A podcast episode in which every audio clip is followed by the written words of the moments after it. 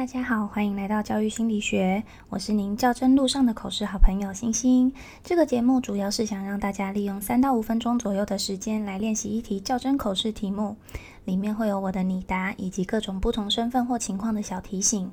如果您觉得对您的口试有帮助的话，欢迎留言告诉我。那我们就开始今天的题目吧。今天的题目是面对性平案件要如何处理？以下是我的拟答。面对疑似性平案件的产生，站在导师的立场，当学生之间发生疑似性平案，首先需要做的事情是马上知会学务处和辅导室做校安通报和关怀一起来的通报。在通报之后，我会知会双方家长有这个事件的发生，并告知家长通报后续相关权益。若是被行为人家长要提起调查，据我所知，学校的性评委员会需要在二十天内回复提出申请者是否申请成功。接着，性评委员会会邀请相关专业人才组成调查小组，调查小组需要在两个月内调查完毕，并制作书面报告给当事人。不过，预防胜于治疗。比起性平事件发生后的处理，更重要的是事前的预防。在我的代班经验中，还没有遇过性平案件。不过，平常在与学生互动的过程中，我会加强学生的性平相关知识与常识。性平教育除了融入在课程中，每学期还需要额外进行四小时的教学。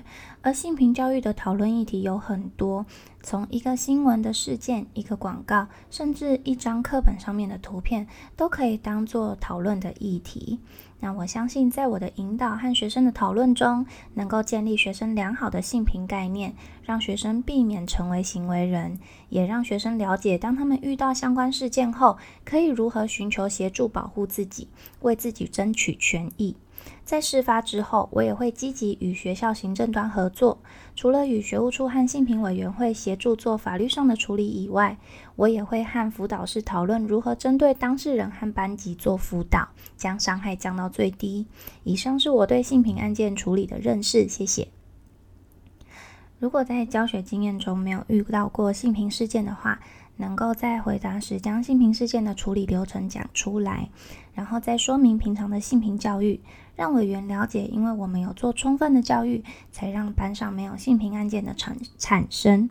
不过，如果真的有性平案件的话，我还是有能力处理这样子。那你答的部分，我会将性平事件的实例打出来，并分享处理的过程。如果有需要的话，欢迎到我的 IG 索取。那我今天的分享就到这，明天见喽，拜拜。